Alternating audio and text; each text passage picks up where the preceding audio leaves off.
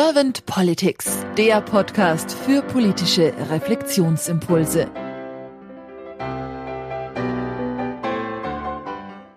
Herzlich willkommen zu einem neuen Podcast von Servant Politics. Mein Name ist Claudia Lutschewitz und ich spreche heute mit Dr. Philipp Baske. Hallo Philipp. Hey Claudia, schön mit dir zu reden. Ja, ich freue mich auch, dass du da bist, Philipp. Vielen lieben Dank. Im Vorgespräch habe ich schon gemerkt, oh, da ist ziemlich viel Input drin. Ich bin jetzt sehr gespannt auf deine Antworten.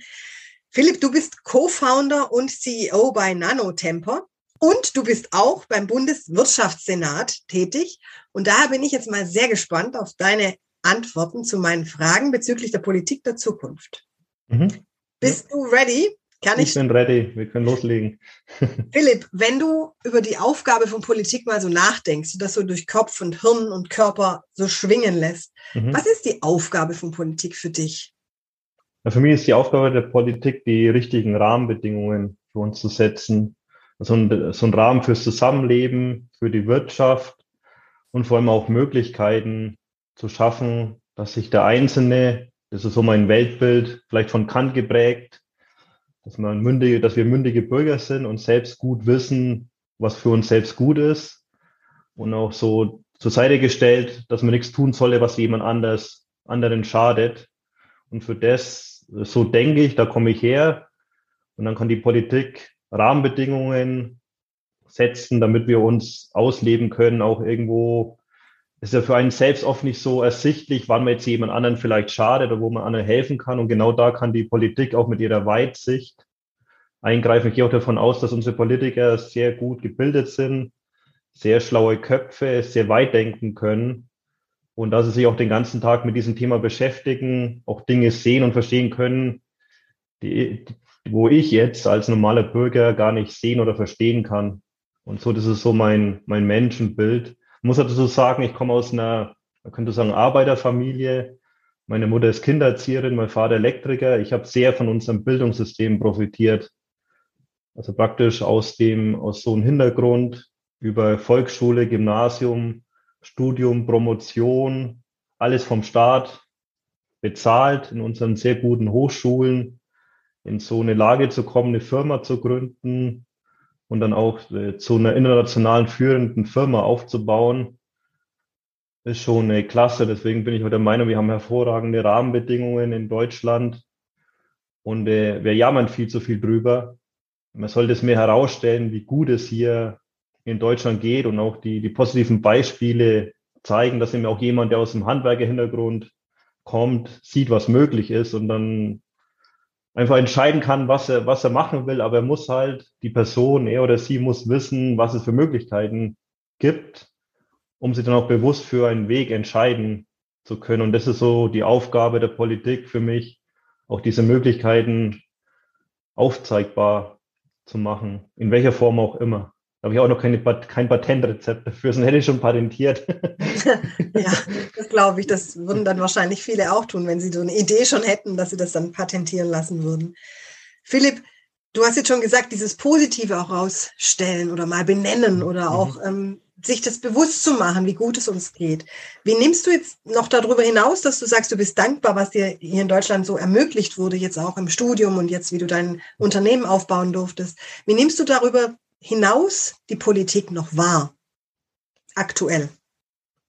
Ich nehme sie als gut wahr. Es ist eine sehr schwierige und sehr komplexe Situation. Die Welt ist sehr stark miteinander vernetzt. Für mich als Physiker ein nicht lineares System, wo eine kleine Änderung massive Auswirkungen haben kann, was sehr, sehr schwer greifbar ist. Man ist sehr von, von außen getrieben man nimmt eine Handlung vor und es ist schwer abzusehen, was diese Handlung dann bewirken wird. Es hängt sehr stark zusammen. Deswegen finde ich es gut, wie unsere Politik reagiert, auch eher vorsichtig, nachdenken. Also ich fühle mich sehr gut aufgehoben in so einer schwierigen Situation, wie es jetzt ist. Kann ich sehr gut schlafen, weil ich der Meinung bin, dass unsere Politiker die richtigen Entscheidungen treffen werden. Und das finde ich, das finde ich gut, mich so auf die verlassen zu können. Und das ist nicht einfach. Also man muss wirklich sagen, das ist eine sehr, sehr schwere Aufgabe. Wenn ich auch sehe, wie, wie viele unterwegs sind, was die alles arbeiten, das ist ja echt Wahnsinn, was die an Energie und Zeit reinstecken. Und dann kommt doch immer was Unerwartetes dazu. Und wir kommen so gut durch die Zeiten, das ist schon, das ist schon echt sehr gut gemacht. Hast du dennoch, auch wenn du jetzt sagst, du bist sehr zufrieden, du findest, mhm. dass du hast jetzt auch keine Angst oder Sorge oder sowas, weil du dich sicher fühlst, so habe ich dich jetzt mhm, verstanden. Mhm, ja. Hast du dennoch vielleicht für die Politik der Zukunft irgendwelche Ideen oder Wünsche, wo du sagst, da könnte sich was tun oder da würde ich ganz gern die Veränderung sehen oder da würde ich ganz gern doch noch, dass sich etwas wandelt, verändert? Ja, für mich ist Bildung sehr wichtig, wie ich schon gesagt, ich komme aus einer Handwerkerfamilie, habe sehr stark von Bildung äh, profitiert. Es wird sehr viel um, über Umverteilung geredet, von arm nach reich, von sonst wo nach sonst wohin. Und ich finde, es wird viel zu wenig, auch wenn ich mir die Zahlen anschaue, wie viel, wenn ich einen Euro in Bildung investiere, was es dann letztendlich an Outcome bringt, wird viel zu wenig über Bildung, weil das ist immer auch was Langfristiges. Wenn ich jetzt in eine Bildung investiere von jemandem, der geboren wird, wird 20 Jahre oder noch länger dauern, bis diese Person beiträgt. Aber es ist der Impact, den ich damit habe, ist halt wahnsinnig groß. Und gerade in unserem Land, wo wir so von Wissen profitieren, wird das viel zu wenig ja, nach oben diskutiert. Das ist ein extrem wichtiger Punkt, sehr, sehr vielversprechend. Auch wenn man sagt, man braucht mehr Gründungen, auch diese Sachen mit der Nachhaltigkeit. Das ist auch wieder so eine kurzfristige Sache. Klar, jetzt mit die Gaslieferungen gehen aus war aber jetzt, also es ist nicht unerwartet, dass Gas oder Öl jetzt irgendwann mal ausgehen. Das wird ja schon seit, seit Jahrzehnten diskutiert. Das ist jetzt keine Überraschung. Und jetzt wird wieder sehr viel Geld in kurzfristige Lösungen gesteckt. Und ich frage mich mal, wieso sagt man nicht, okay, wir gehen jetzt mal durch einen harten Winter und investieren aber in regenerative Energien, um dieses Problem grundsätzlich zu lösen. Was ich noch nicht verstehe, ist halt, ob man beides machen kann, eine kurzfristige Erleichterung und gleichzeitig parallel genug Geld da ist und, und, und Willen und Ressourcen, um die langfristige Lösung anzugehen. Oder ob diese Investition in eine kurzfristige Lösung jetzt verhindert, dass man die langfristige Lösung angeht und das Problem dann grundsätzlich nicht löst und immer nur dieses Firefighting macht. Weil da wird immer wieder, da wird Öl mal ausgehen, da wird es da Krisen geben. Wieso laden wir nicht daraus? Und, und suchen eine langfristige Lösung für unsere Energiesicherheit. Vielleicht lernen wir ja schon draus und es wird nur nicht, es geht in der Kommunikation und das weiß ich eben nicht, weil das Bild, das ich von den Politikern bekomme, ist sehr stark von den Medien geprägt. Und die Medien, das ist mein Bild als Physiker, wir wissen, dass wir mit all unseren Messmethoden die Realität nicht vollständig erfassen können. Wir sehen immer nur einen Teil der Realität. Und ich kriege einen Teil der politischen Realität, den ich mitbekomme, das über die Medien abgebildet. Es wird nicht das volle Bild sein. Deswegen weiß ich nicht, das ist vielleicht so ein Transparenzthema. Beschäftigen sich die Politiker mit dem Thema oder nicht? Oder ist es nur so, dass sich die Medien nicht damit beschäftigen und ich kriege es deswegen nicht mit? Und dieser Kanal fehlt mir, weil oft so, wenn ich Politiker persönlich kennenlerne, die vielleicht in den Medien auch negativ dargestellt wurden, dann bin ich extrem beeindruckt von der Persönlichkeit dieser Person. So Sigmar Gabriel war mal ein Beispiel, den ich persönlich kennenlernen durfte und äh, das, was für eine Präsenz, wow. Aber teilweise in den Medien sehr, sehr schlecht dargestellt. Und das ist das, was ich mich oft frage, was, was machen sie wirklich und was davon bekomme ich mit? Diese Transparenz ist zumindest spannend. Ob sie dann hilfreich ist, sei dahingestellt, aber es interessiert mich sehr. Ja, jetzt hast du schon die mangelnde Transparenz angesprochen. Die wird im Podcast interessanterweise immer wieder angesprochen. Mhm. Also da bist du jetzt auch nicht alleine, sondern es geht vielen anderen Menschen auch so, dass sie sagen, ich weiß gar nicht, was die Jungs und die Mädels eigentlich alles so machen. Man sieht vieles in den Medien, aber ist das immer so auch richtig sauber recherchiert? Mhm. Ist das immer so das ganze Bild, was man auch bekommt? Also wie du gerade als Physiker ja auch gesagt hast, ist es so dieses, wie wirklich ist die Wirklichkeit, sagte mhm. ja mal Watzlawick. Und äh, ich denke, ja, das ist wirklich spannend. Philipp, ich stelle im Podcast auch ganz gern die Frage, ich nenne sie manchmal Glaskugelfrage und manchmal nenne ich sie Kanzlerfrage. Mhm. Stell dir mal vor, du bist jetzt Bundeskanzler geworden und du hättest ein sehr kompetentes Team an deiner Seite und du dürftest drei, zwei oder drei deiner Herzensthemen gleich am Anfang anstoßen. Welche wären das? Für mich ist es Bildungspolitik, sehr stark in Bildung investieren, dann Nachhaltigkeit, also unabhängig, das heißt unabhängig eher in in regenerative Energien investieren und zwar konsequent, wenn möglich, anschauen, wo habe ich den größten Hebel, auch wenn es weh tut. Und klar sagen, hey, da, das tut weh, da gehen vielleicht 500.000 Arbeitsplätze verloren, aber das ist unser größter Hebel und mich nicht auf Scheingefechte da einlassen. Und das dritte ist Demokratie, also wirklich, das ist vielleicht nicht das perfekteste System, was ist, was theoretisch möglich ist, aber ein sehr gutes System und einfach der Bevölkerung mehr zeigen, dieses Demokratie wagen. Und Willy Brandt hat mich sehr beeindruckt, mehr Demokratie wagen, dass es was ist, wo jeder aktiv machen muss. Es ist eben die, irgendwo die Herrschaft des Volkes, wie der griechische Name sagt.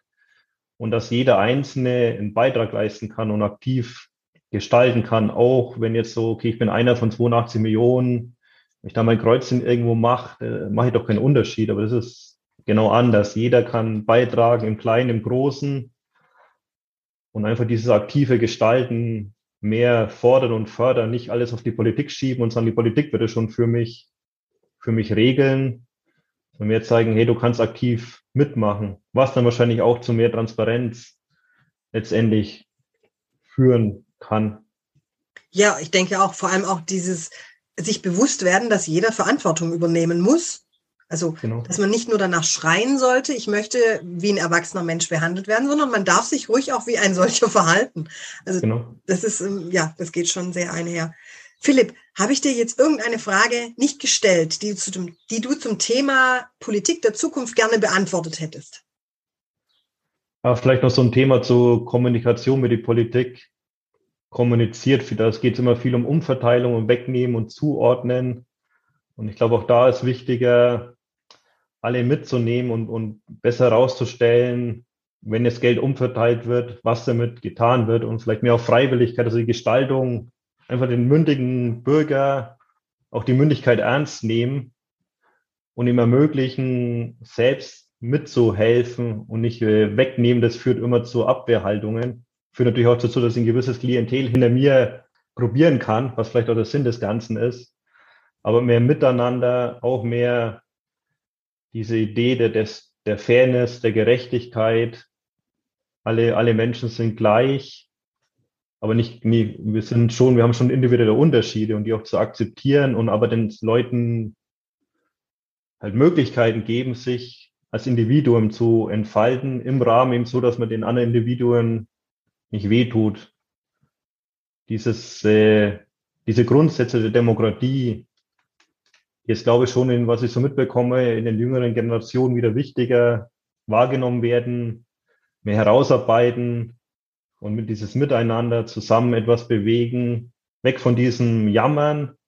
Uns geht's verdammt gut hin zu dem, lass uns zusammen gestalten, lass uns wieder etwas wagen, Demokratie wagen, spannende, riskantere Projekte wagen, wie unabhängig von Gas und Öl werden, mit allen Konsequenzen, dass es vielleicht mal fünf bis zehn Jahre richtig hart wird.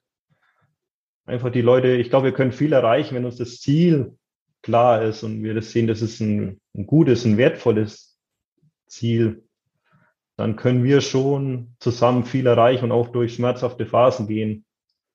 Und dieses große Bild, okay, ich glaube, seit Helmut Schmidt darf man das mit den Visionen in Deutschland. Wer Vision hat, soll zum Arzt gehen, aber diese Vision herausarbeiten, was wir zusammen erreichen können, in Deutschland, in Europa, in der Welt, mehr herausstellen und diese gemeinsame Richtung vorgeben, auch als Vorbild agieren in der, in der Politik. Nicht dieses Klein-Klein, so, hey, komm, ich habe eine Vision für unser Land. Lasst uns da gemeinsam hingehen. Das wieder steige, herausarbeiten, das finde ich klasse. Ich danke dir ganz herzlich für deine Impulse, Philipp. Vielen Dank. Danke dir auch für deine Zeit, die du dir genommen hast für diesen Podcast. Und dann sage ich einfach mal, bis bald. Bis bald, ja, vielen Dank.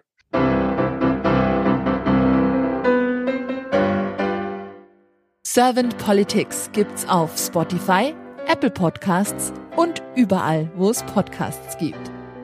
Abonniert uns gerne und hinterlasst uns eine Bewertung. Servant Politics, der Podcast für politische Reflexionsimpulse.